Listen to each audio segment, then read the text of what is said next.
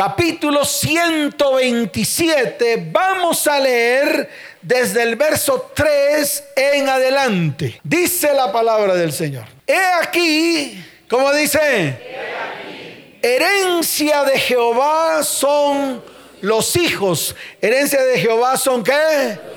Los hijos. Entonces aquí, antes de continuar con la palabra, surge una pregunta. Y la pregunta es, ¿cuántos de los que están aquí son hijos? Levante la mano. Claro, todos. Claro, claro que sí. Porque usted no nació de sí mismo. A usted no lo parió alguien invisible. No, usted tuvo que ser hecho. Usted tuvo que ser engendrado. ¿Cuántos de los que están aquí fueron engendrados? Levante la mano. Claro, entonces por lo tanto, cuando usted nació se convirtió en hijo. ¿Se convirtió en qué? En hijo. O sea, todos los que estamos aquí somos hijos. Los hijos suyos, tal vez algunos que están allá en los salones de los niños, también son hijos suyos. Y ellos más adelante tendrán hijos. ¿Cuántos dicen amén? Muy bien. Pero la pregunta difícil, que es la que hoy tenemos que respondernos, es, ¿todos los que estamos aquí somos hijos de Dios? Esa es la pregunta. Esa es la pregunta que da en el clavo.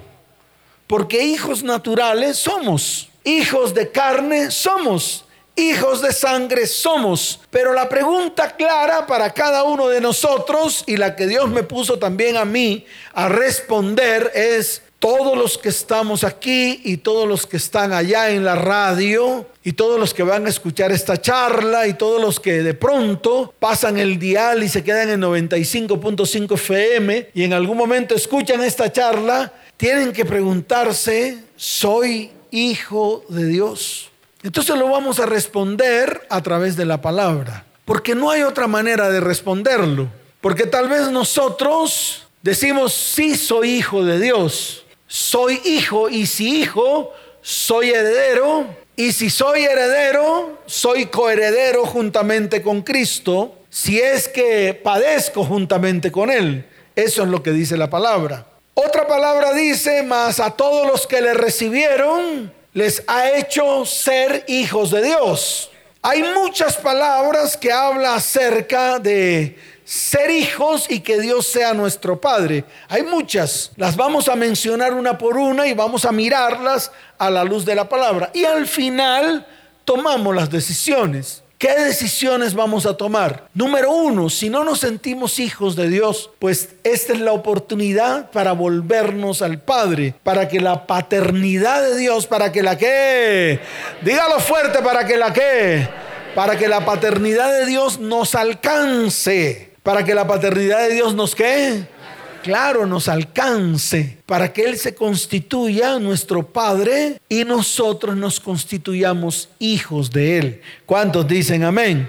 Por eso la palabra dice, he aquí, herencia de Jehová son los hijos. ¿Los hijos son qué? Oh Dios, eso toca mi vida y también debe tocar la suya no solo a usted como hijo, sino también a usted como padre, para los que están aquí que son papás. Y cuando hablo de padre, estoy hablando de un solo conjunto, padre y madre. Estoy hablando de una familia constituida por papá, mamá e hijos, que es lo que hoy precisamente no se ve. Eso es lo que el diablo ha destruido, ha implantado en medio del corazón del ser humano el hecho de que la familia se puede formar sin necesidad del varón, que una familia se puede formar con dos varones y que una familia se puede formar con dos mujeres. Y eso es lo que el diablo está haciendo en estos tiempos en las familias del mundo. Está arrancando de muchas mentes y de muchos corazones el concepto de la familia bíblica que Él un día mandó a escribir a través de la palabra. Y nosotros como cristianos, sencillamente lo único que hemos hecho es aceptar. ¿Qué hemos hecho? Aceptar esto que el mundo está diciendo. Mas Dios, ¿quién? Dígalo fuerte, ¿quién? Dios. Dios dice, no, es el tiempo de volver por las sendas antiguas Es el tiempo de establecer su palabra en medio de nuestras vidas. Es el tiempo de corregir el rumbo, de corregir el qué. Dígalo fuerte de corregir el qué. Claro, de corregir el, el rumbo. Tal vez ya muchos no podrán. Tal vez muchos tienen hijos cuyos hombres o cuyos papás de esos hijos ya tienen otros hogares. Y tal vez esas personas ya tienen relación con otras personas en medio de sus vidas y en medio de sus familias. También ese tipo de familias va a tener que detenerse, parar y comenzar a hacer algunos ajustes espirituales, algunos que, dígalo fuerte que tienen que hacer, ajustes espirituales para colocar el fundamento de la palabra en sus vidas. Amén. ¿Cuántos dicen amén? Entonces de esta manera vamos a comenzar a corregir el rumbo de nosotros como hijos, nosotros como padres y ellos como hijos. O sea que Dios lo que quiere hacer es una restauración y una restitución plena en medio de vidas, hogares y descendencias. ¿Cuántos dicen amén? ¿Cuántos dicen amén? Dele fuerte ese aplauso al Señor. Pero no solamente se queda allí, es decir, no solamente se queda en herencia de Jehová son los hijos, sino que avanza más allá, profundiza un poco más, dice, cosa de estima el fruto del vientre, cosa de qué? O sea que todas las veces que usted pudo albergar en su vientre, un ser humano, su hijo o su hija, para Dios lo que estaba en su vientre en ese momento era cosa de... ¿Era cosa de qué? Dígalo fuerte, ¿era cosa de qué? Así haya nacido o así no haya nacido. Porque hoy también va a haber sanidad en ese sentido. Va a haber sanidad tanto para los nacidos, estoy hablando de los que están, y estoy hablando de aquellos que no están. Ya bien sea que fue quitado del vientre porque murió o porque no pudo sostenerse en el vientre, porque sobre ese que estaba en el vientre o esa que estaba en el vientre, ese bebé o esa bebé que estaba en el vientre, eh, se declaró maldición o muerte, o porque vino con alguna afección, no sabemos, o porque también fue sacado violentamente. Entonces, para todos, para todos va a haber sanidad hoy. Para todos va a haber qué? Hoy Dios va a quitar la culpa a todos. ¿Cuántos dicen amén? O sea que esto va a ser completo. O sea, este tipo de charlas son ese tipo de charlas completas en la cual hay una sanidad plena cuando nosotros comenzamos a trabajar con el Señor juntamente, cuando tomamos decisiones firmes. ¿Cuántos dicen amén? El verso 4 dice, como saetas, como que, como saetas en mano del valiente, Así son los hijos habidos en la juventud. Como saetas en manos de qué? ¿Usted se imagina un valiente con saetas en la mano, enfrente de sus enemigos, tomando el arco, tomando el qué? Tomando el arco. Usted se imagina. Imagíneselo por un momento para que usted vea qué son los hijos, para que usted vea que esto no es cosita de comer para que usted vea que esto no es un juego. Usted se imagina a mi enemigo ahí enfrente, el enemigo de la destrucción, el enemigo que quiere tergiversar mi destino y mi propósito, el enemigo que quiere acabar con mi vida, con mi hogar y con mi descendencia. ¿Usted se imagina? ¿Usted se imagina al enemigo ahí enfrente con ganas de destruir y yo con esta saeta en mi mano y este arco apuntando a mi enemigo? ¿Qué es lo que realmente nosotros no nos hemos puesto a pensar como papás? Nosotros cogemos las saetas y las partimos en vez de apuntar al enemigo para destruirlo. Y ese es el problema de lo que está pasando hoy en día en las familias. Los divorcios, las separaciones. Decimos, no, no pasa nada. Pero yo le quiero decir algo, sí pasa. Usted hace eso. Hace eso. Sus hijos que son saetas los rompe, los acaba y los daña en vez de usar la saeta como elemento que destruye cualquier enemigo. Ese es el ejemplo. Ese es el ejemplo que yo quería ponerles. Y que está de acuerdo a lo que dice la palabra. Porque yo no quiero, escuche bien, porque esto le tiene que quedar claro. Yo no quiero usar la palabra como un comodín para mi vida. Yo uso la palabra para que la palabra me confronte, para que la palabra de verdad llegue a mi corazón y yo tome decisiones firmes. Entonces yo se lo digo a usted, en vez de que sus hijos sean las saetas lanzadas contra los enemigos, ¿contra los qué? Claro, cuando viene la chimul con su cuerpo bonito y sus senos pronunciados y sus nalgas bien paradas, usted en el primero que tiene que pensar es en sus hijos y colóquelos como saetas. Colóquelos como qué. Dígalo fuerte como qué. Como saetas contra ese enemigo que se está levantando contra su familia, su hogar y su descendencia. Es así de fácil. El que lo entendió, lo entendió. El que no, siga siendo sordo. Porque eso es lo que somos. Por eso la palabra es clara. Como saetas, como qué. Dígalo fuerte como qué. Como saetas en mano del valiente. Así son los hijos habidos en la juventud. ¿Cuántos dicen amén? Así tienen que ser sus hijos. Sus hijos son las saetas que van contra los enemigos que se levantan contra su hogar y contra su descendencia y contra su familia. Ellos son las saetas. Por eso la palabra los declara como saetas. Y saetas precisamente son las flechas. Pero mire lo que dice el verso 5. Bienaventurado el hombre, como dice, que llenó su aljaba de ellos. Bienaventurado el hombre que llenó su qué. Claro, la aljaba es el lugar donde se colocan las flechas. Precisamente ahí tenemos una aljaba. Es en la aljaba. Entonces dice la palabra, bienaventurado el hombre que llenó su aljaba de las saetas. ¿Que llenó su aljaba de qué? O sea, que llenó su vida, su hogar, su familia de hijos. ¿Cuántos dicen amén? ¿Cuántos entendieron esta palabra? ¿Cuántos lo entendieron? Ahora la pregunta aquí es, ¿cuántos sacaron de su aljaba las saetas? Levanten la mano, varones. Muchos.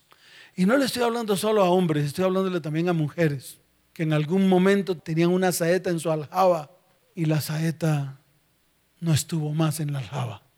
Y le hablo a los hombres también. En algún momento tuvieron saetas y los abandonaron, los rompieron y los tiraron. Esto aplica para todos. Esta palabra es universal. Esta es una palabra para pararse firme y para tomar decisiones y tomar decisiones firmes con respecto a todo. Porque no solamente se le habla a hombres, no solamente a mujeres, se le está hablando a descendencias, para que las descendencias comiencen a aprender que un hijo es algo preciado, es algo que preciado ante los ojos de Dios y ante las manos de Dios. Y estoy hablando no solamente de sus hijos, porque también estoy hablando de usted como hijo. Fíjese que esto aplica a todos aplica a usted y aplica a su descendencia. Aplica a ellos y aplica a las descendencias de ellos. Entonces, cuán valiosos, cuán qué, dígalo fuerte, cuán qué, cuán valiosos somos delante de Dios. Pero también, mírese, y verá que esa palabra bienaventurado se le puede convertir a usted en una maldición. Porque así como dice, bienaventurado el hombre que llenó su aljaba de ellos, también puede decir la palabra, maldito el hombre que abandonó a sus hijos. Maldito el hombre que mató a sus hijos. También puede decir eso, porque es lo contrario a bienaventurado. Entonces sí tenemos que ponernos firmes.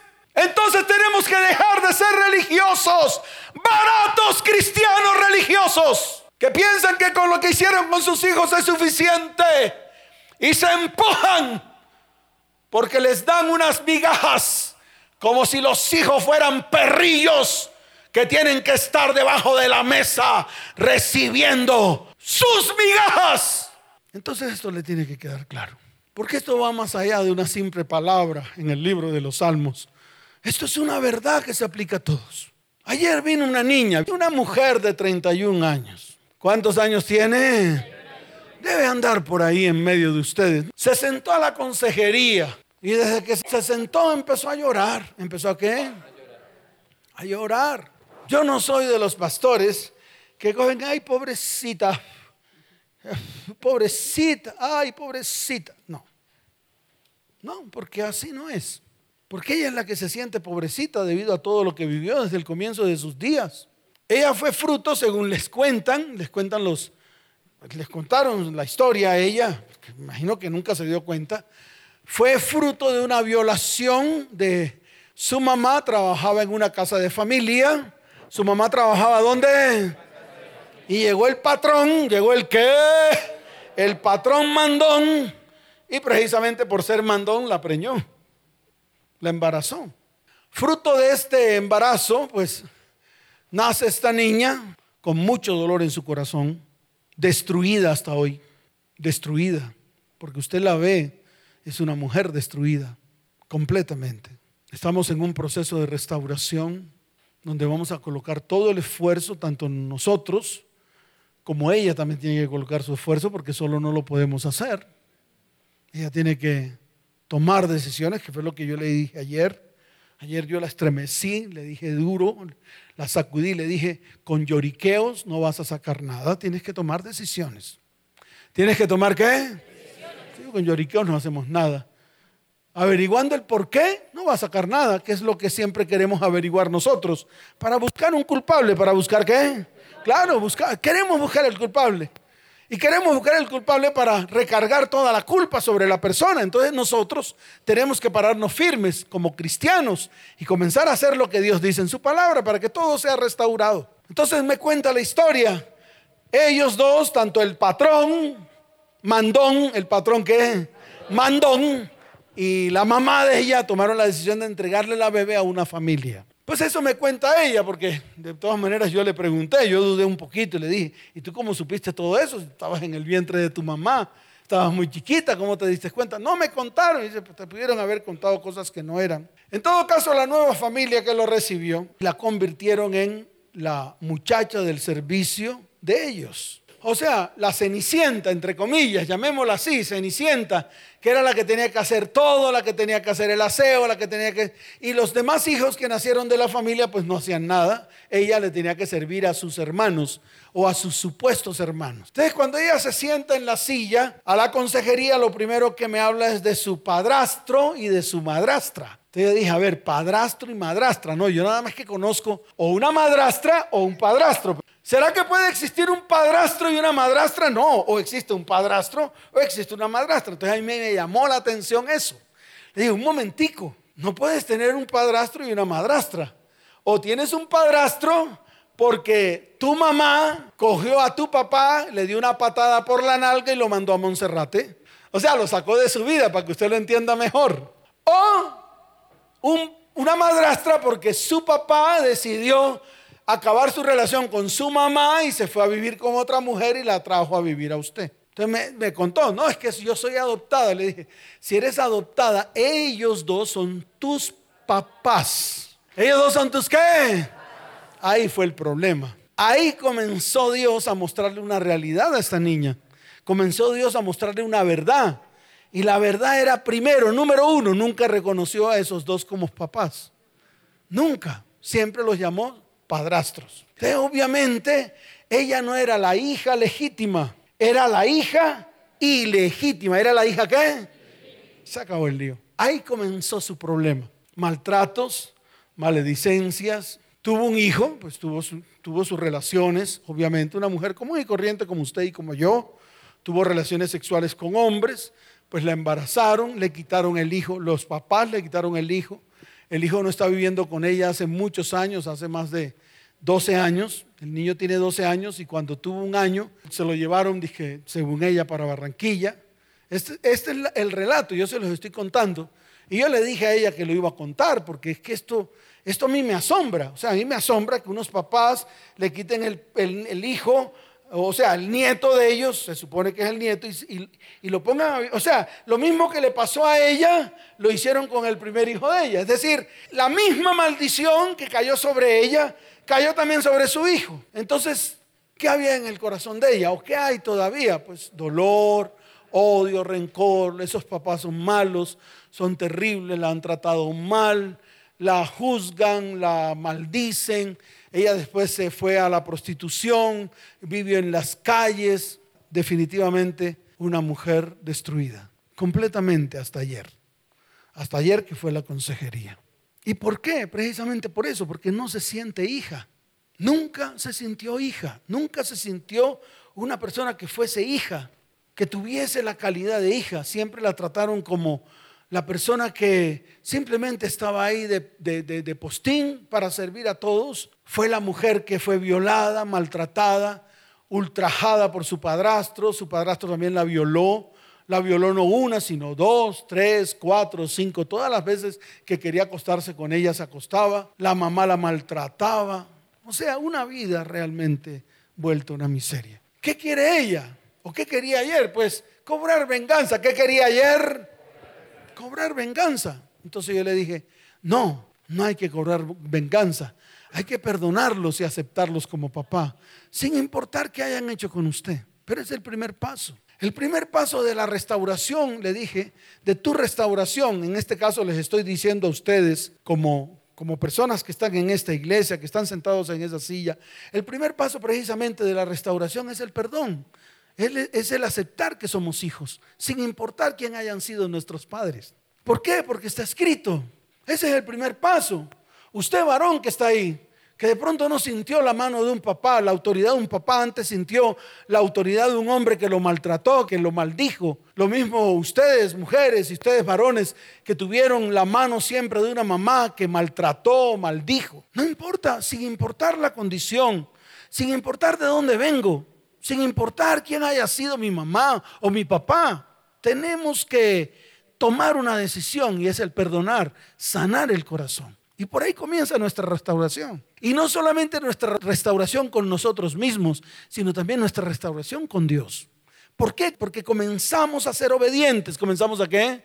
Claro que es el honrar a nuestros padres, sin importar quiénes son. Y ese es el primer paso. Aquí viene una, una familia completa. Viene ella, viene el esposo y viene su hijita. Ahorita tuvo, hace un año, tuvo un hijo.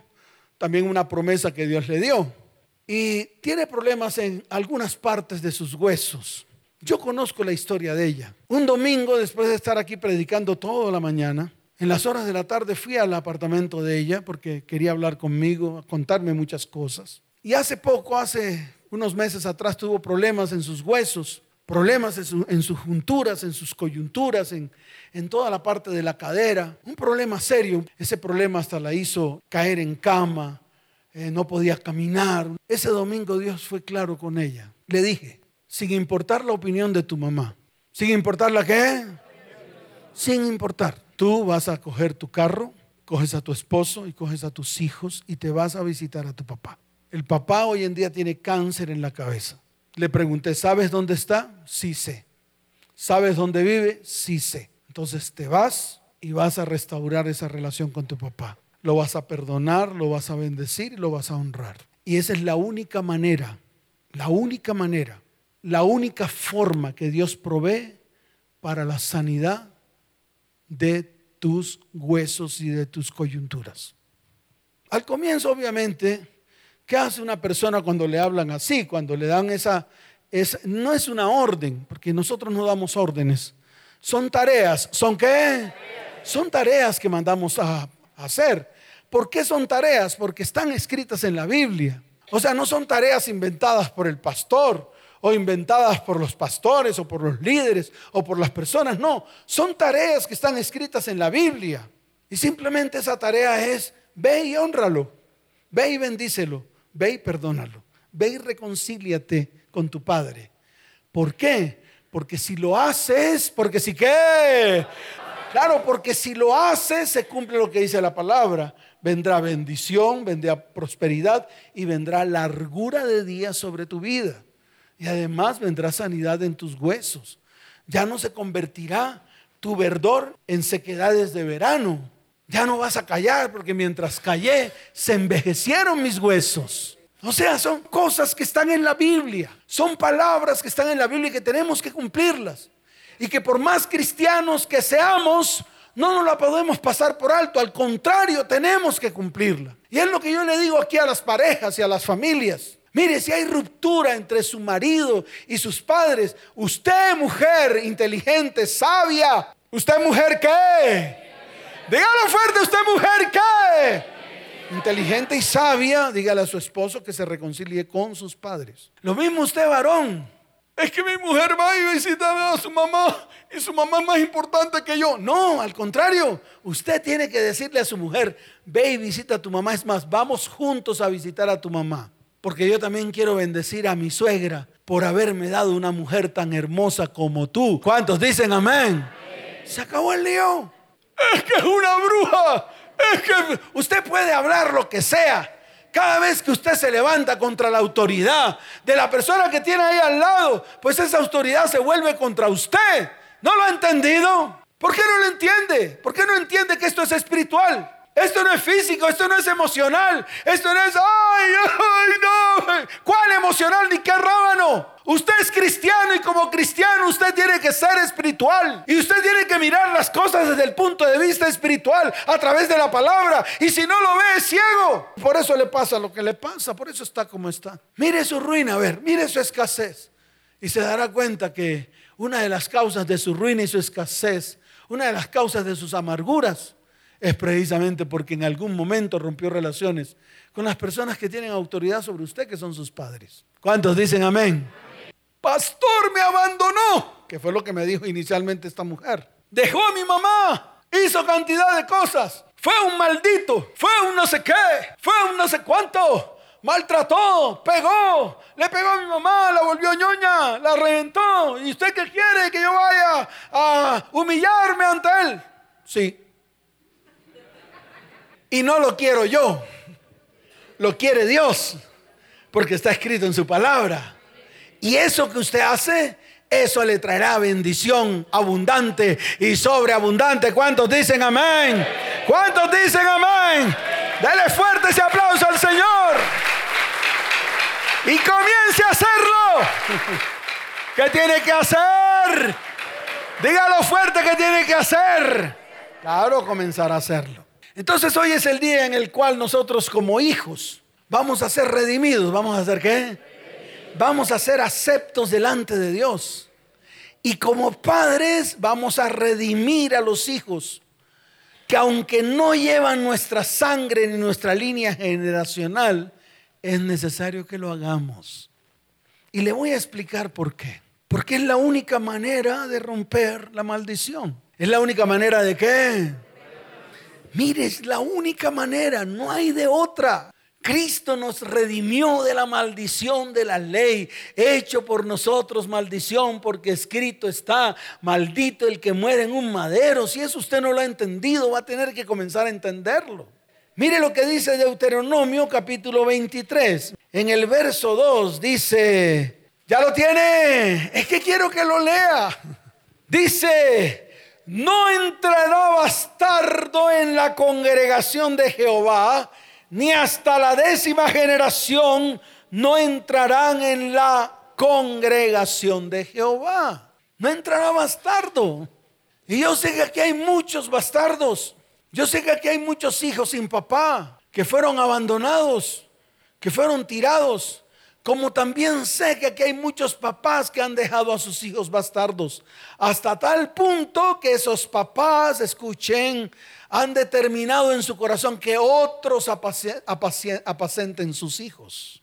fíjese que esto no es cosita de comer, no es que yo esto me lo como así de sabroso y soy cristiano y sigo de larín larán. No, hay un, hay un concepto espiritual que está escrito en la palabra. ¿Está escrito dónde? Por todo el tiempo. Esto no es que ocurrió por allá y ahora no, no, todo el tiempo. Esto está escrito. Entonces no entrará en la congregación de Jehová. Bastardo, no entrará. Entonces imagínense lo que usted no ha hecho hace que esos hijos que fueron abandonados, usted no le permiten que entren a la presencia de Dios. Debido al espíritu de bastardía que entra ahí.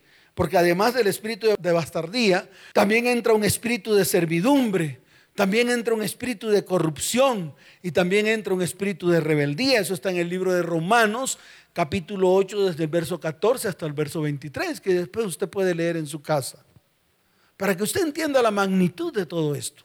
Entonces sí es importante que todas estas cosas que están escritas en la palabra, nosotros comencemos a hacerlas y no son difíciles, son muy fáciles. De pronto usted dirá, pues pastor, el papá de mis hijos ya no sé dónde está. Pues amén, pero ahora tengo otro, otro marido. Pues amén, ese tiene que redimir a sus hijos. Ese tiene que qué? Claro, ese tiene que coger a, sus hijos que no son de ese papá y traerlos a la línea generacional de su familia. Eso es todo lo que tiene que hacer. No importa si tiene otro papá o no importa si tiene otra mamá. Pero eso hay que hacerlo, hacerlo, hacerlo. No es solamente yo vivo con él, yo lo bendigo, yo lo beso, yo... No, hacerlo de verdad, o sea, frente a frente, decirle, yo te quiero redimir como mamá. No soy tu mamá, pero quiero traerte a mi línea generacional. Hay que hacerlo. Porque eso es lo que se ve hoy en día. Entonces, ¿de qué estamos llenos? Pues precisamente de hijos que pertenecen a otros apellidos, ya bien sea por el lado de la mamá o por el lado del papá. Entonces, ¿qué tenemos que hacer? Pues traerlos a una sola línea generacional. Y se acabó el lío, con eso los redimimos y con eso esos hijos serán bendecidos. ¿Serán qué? Claro, bendecidos. Y que ellos los acepten a ustedes como padres, a pesar de que no son papás. Porque es que papá no solamente es el que derrama su esperma, y fecunda el óvulo, también es aquel que sostiene, aquel que qué, aquel que guía, aquel que qué, claro, aquel que coloca linderos, aquel que coloca qué, claro, que eso es lo que nosotros como padres tenemos que hacer, aquel que levanta muros de protección sobre la familia, incluyendo a todos los hijos que hay ahí. Esto lo tenemos que hacer. Y fíjese cómo comienza la restauración de generaciones completas. Y yo le tengo el ejemplo claro de Ruth o el ejemplo claro de Jesús para que, para, para que sea más diciente. Porque se iba a romper esa generación. Prácticamente que Satanás desde el comienzo comenzó a dar ataques certeros contra la simiente de Jesús. Y lo vemos en Ruth. Ruth fue una mujer, escuche bien, que fue traída de un linaje extraño al linaje de Cristo. Claro, porque ella era moabita, ella era qué? Moabita. Y cuando estuvo con la suegra Noemí, ella misma lo dijo. Tu pueblo será mi pueblo y tu Dios será mi Dios. Pero eso no fue suficiente. Eso no fue suficiente para que hubiese redención. Fue cuando vos, ¿quién? Vos, judío, tomó la decisión de traer a Ruth a su linaje. De decirle, yo te redimo. ¿Yo te qué? Claro. Y la colocó dentro del linaje. Y a través de ese linaje vino Isaí. ¿Vino quién? Y a través de Isaí vino el rey David. Y a través de la descendencia del rey David, el linaje de Jesucristo. ¿Cuántos dicen amén? Entonces, fíjense ustedes cómo esto es de, grueso en el espíritu. Es que, claro, tiene un, un soporte espiritual muy fuerte. ¿Y qué estamos haciendo nosotros como cristianos? Nada. El mundo dice que eso es así, pues lo hacemos así. Pues no lo hacemos así, lo hacemos como lo dice la palabra. Y este es el tiempo en que tenemos que comenzar a trabajar por nuestros hijos y nuestros descendientes. ¿Cuántos dicen amén? ¿Cuántos dicen amén? Dele fuerte ese aplauso al Señor.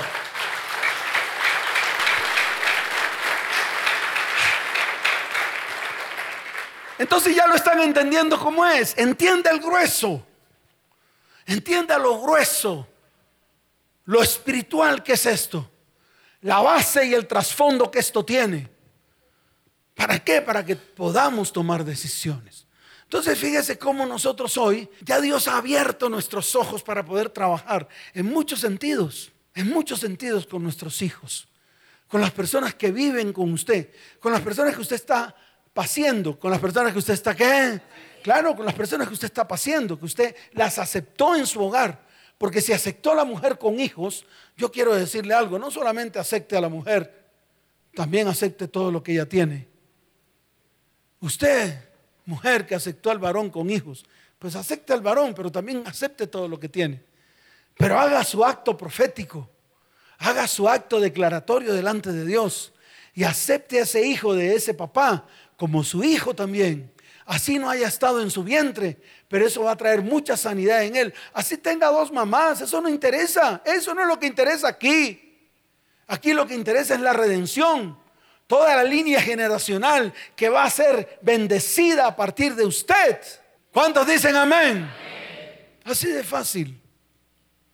Por eso una de las grandes tareas que nosotros les hemos hecho hacer a los hombres que no han podido cumplir es vayan por sus hijos y restáurenlos. No los tienen que redimir, los tienen que restaurar, porque ustedes fueron los que los abandonaron y lo dejaron tirados y a ellos los está paseando otro.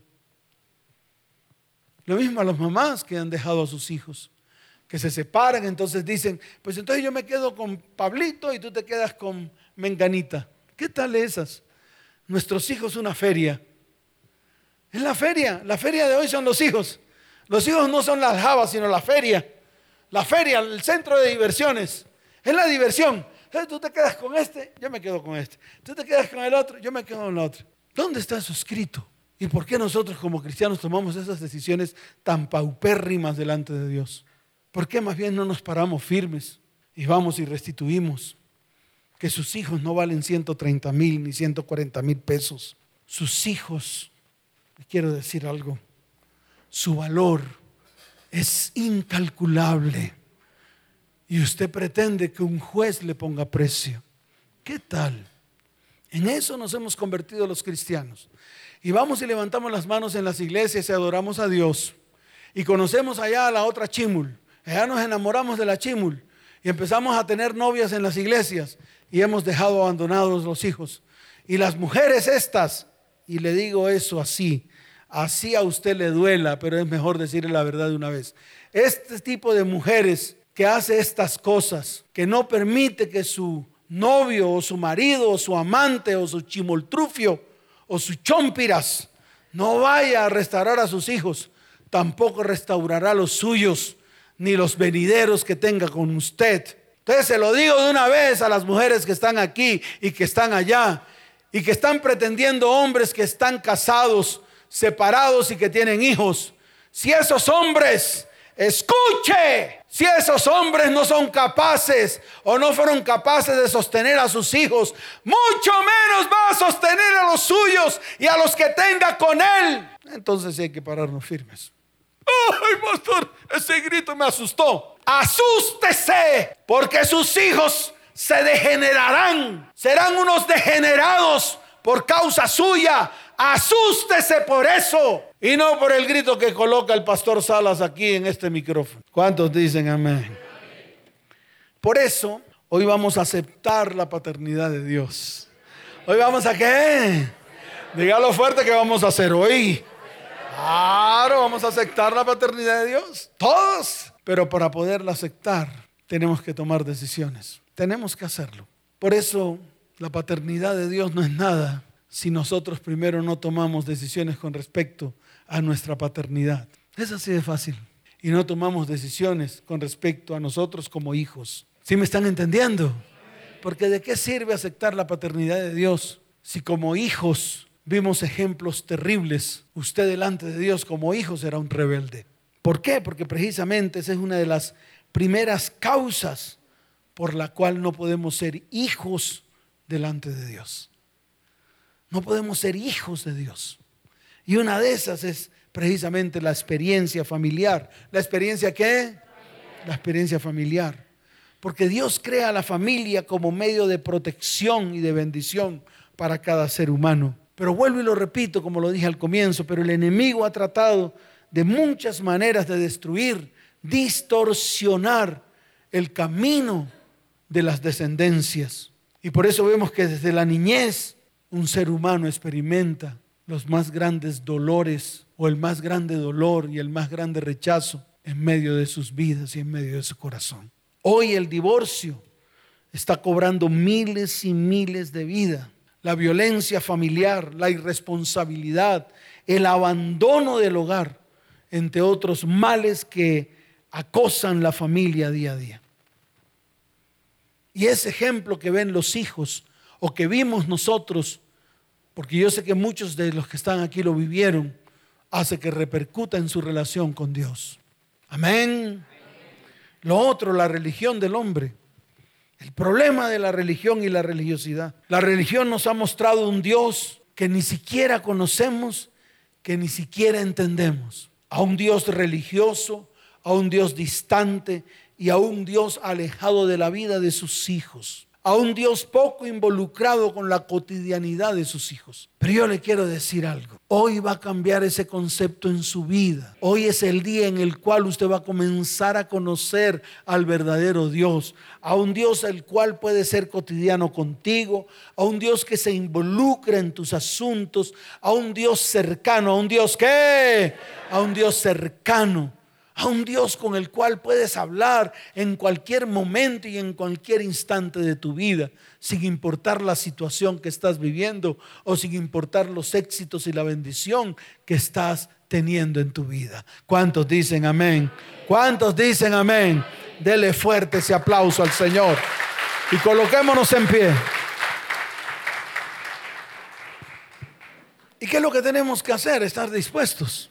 No levantar argumentos hay una sola manera, es a través del perdón y la reconciliación. De hecho, Jesús vino a eso, a reconciliarnos con el Padre. Y si Jesús vino a reconciliarnos con el Padre, el primer paso que tenemos que hacer nosotros como hijos es reconciliarnos con nuestros padres, sin importar lo que hicieron. Aquellos que dejaron abandonados a sus hijos, vayan y búsquenlos y restauren, restituyan. Y no estoy hablando de dinero, no estoy hablando de palabras bonitas, no estoy hablando de Biblia, no estoy hablando de esto. No estoy hablando de que usted llegue donde su hijo a decirle es que yo soy cristiano y la palabra dice, no le van a creer, es con los hechos. Aquí vienen mamás que dicen lo mismo. No, el papá de mis hijas a veces se aparece por 15 días y después ni se aparece, se pierde ya, ni tiene que ver con sus hijos. ¿Cómo dejamos lo más preciado en manos de otras personas? Lo más preciado que Dios nos entrega en manos de otras personas. Entonces Dios quiere hacer una restauración y una restitución total. ¿Cuántos dicen amén? ¿Cuántos dicen amén? Mire lo que dice la palabra, porque tengo que mirar muchas citas bíblicas. Ya habíamos hablado de Romanos capítulo 8. Romanos capítulo qué? 8 desde el verso 14 hasta el verso 23. Yo quiero leer la palabra. ¿Por qué? Porque si no la fundamentamos con la palabra, ¿de qué me sirve estar aquí predicando? ¿De qué me sirve estar aquí? Hablando mi propia paja hablando mi propia mentira. No, tengo que mirarlo a través de la palabra. Mire lo que dice la palabra en el verso 14 de Romanos 8. Dice, porque todos, porque qué? Los que son guiados por el Espíritu de Dios, estos son hijos de Dios. Entonces aquí yo me paro y digo, y me asomo hacia el cristianismo. Y veo que ninguno de los comportamientos de los cristianos son guiados por el Espíritu de Dios. Entonces no son hijos. Entonces esta teoría se les cae. Esta teoría que además que es la que menos usan, porque es la más confrontante. ¿Y dónde está el Espíritu Santo en ti? ¿Dónde está el fruto del Espíritu en tu vida? Entonces, si no está el fruto, no hay guianza del Espíritu en tu vida, entonces no eres hijo. De una vez, pues no habéis recibido el espíritu de esclavitud, ahí está el espíritu de esclavitud que fue el que hablé, para estar otra vez en temor, ahí está el espíritu de temor que hablé sino que habéis recibido el espíritu de adopción por el cual clamamos a Padre. ¿Cuántos dicen amén? Levante su mano derecha. Comenzamos y dígale, Señor, hoy es el día en el cual ato y encadeno a ese espíritu inmundo llamado el espíritu de esclavitud que me ha esclavizado, que me ha vuelto esclavo adicciones en el área sexual, en el área emocional, en el área física y en el área espiritual. Hoy renuncio a ese espíritu inmundo porque quiero ser hijo. Y si hijo, heredero. Y si heredero, coheredero, juntamente con Cristo. Señor, hoy es el día de tomar decisiones. Hoy ato y encadeno al espíritu de corrupción que es idéntico al espíritu de maldición y de iniquidad. Lo llevo a la cruz y allí se destruye en el nombre de Jesús. Hoy echo fuera el espíritu de rebeldía que me ha hecho ser autosuficiente, autocontrolador, de mi vida, de mi hogar y de mi descendencia, dejando a un lado a Dios, colocando mis conceptos, mis filosofías, mis religiones, en vez de colocar su palabra como fundamento, como fundamento de Dios en mi vida. Señor, de hoy en adelante, el Espíritu de Dios que he aceptado en mi vida como guía, da testimonio, da testimonio de que soy hijo de Dios. Y si hijo, heredero, heredero de Dios y coheredero con Cristo. Porque hoy acepto, diga, hoy acepto el sacrificio que Cristo hizo en la cruz del Calvario. Señor, hoy es el día en el cual acepto la paternidad de Dios. Levante su mano y diga, acepto la paternidad de Dios. Y junto a la paternidad de Dios, la obediencia a su palabra. Levante su mano y diga, Señor, hoy me convierto en un obediente de su palabra, porque he creído en su nombre y el Señor me ha dado potestad de ser hecho hijo suyo. No he sido engendrado de sangre, ni de voluntad de carne, ni de voluntad de varón. A partir de hoy he sido engendrado de Dios, porque le he aceptado en mi corazón como mi único y suficiente Salvador. Señor, hoy es el día en el cual acepto la paternidad divina, la paternidad que viene del cielo, donde encuentro mi identidad, el propósito fundamental Diga el propósito fundamental de la obra de Cristo en medio de mi vida. Padre, y hoy, hoy declaro con mi boca que el amor de Dios, que el amor de Dios que nos ha entregado, hoy soy llamado hijo de Dios por su inmenso amor.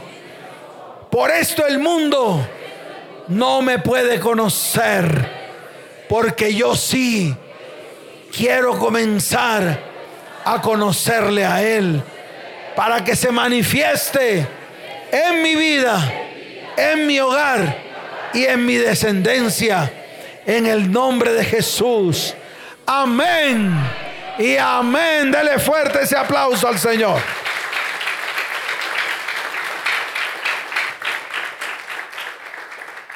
Levante su mano derecha. Voy a hablarles del cuadro actual. Número uno. ¿Cuántos hijos hay aquí que sus mamás quisieron abortarlos? Levante la mano. Hay algunos que lo saben, otros que no lo saben. Entonces levante su mano al cielo y dígale, Señor, hoy extiendo el perdón hacia mis padres.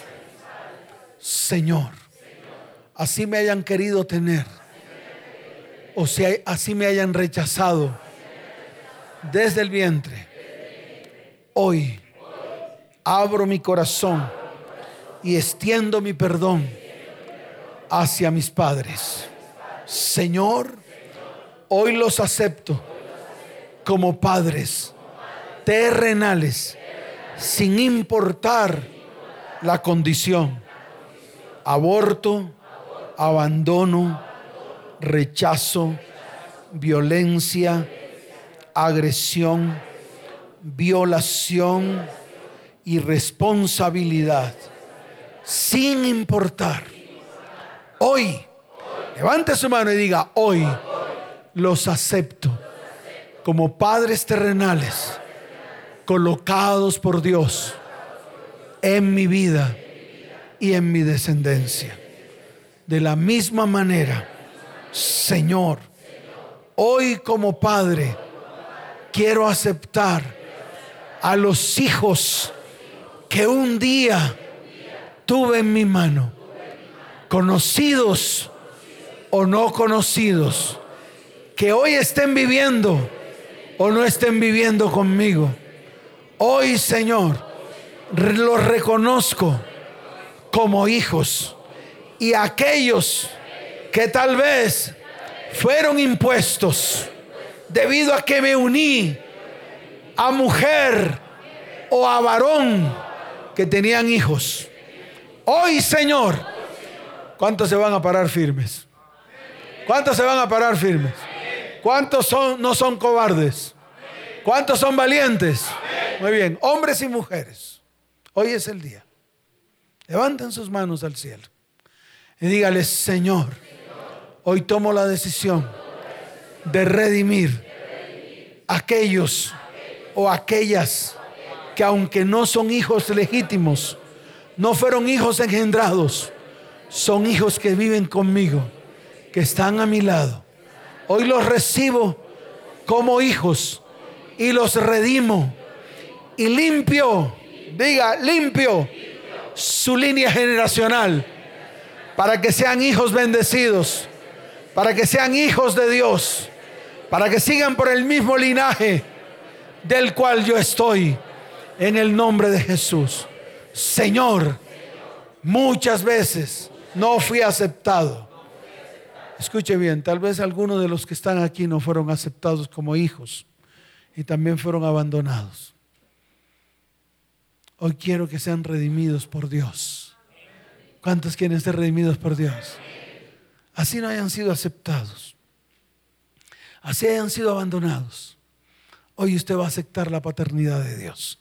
¿Cuántos dicen amén? Para todos los que están aquí, ¿cuántos lo anhelan? Levante su mano y dígale, Señor, hoy acepto la paternidad tuya como guía, la paternidad tuya para que tus principios se siembren en mi vida y en mi corazón y pueda andar en tus principios, en tus estatutos y en tus mandamientos. Y los quiero implantar a partir de hoy en mi vida, en mi hogar y en mi descendencia. En el nombre de Jesús. Amén. Y amén. ¿Cuántos dicen amén? Dele fuerte ese aplauso. Hay algunos que abortaron hijos. ¿Cuántos abortaron hijos? Levante la mano. Listo, muy bien. Aquellos que ya lo hicieron ya no tienen necesidad de hacerlo dos veces. Alguna persona me preguntó, pastor, ¿usted por qué siempre ministra de esto? Entonces yo le doy la respuesta, porque muchos vienen después que usted. ¿Muchos qué? Claro, hay algunos que están aquí que vienen por primera vez, o tal vez no asistieron a la charla, o a esas charlas que hacemos nosotros acá.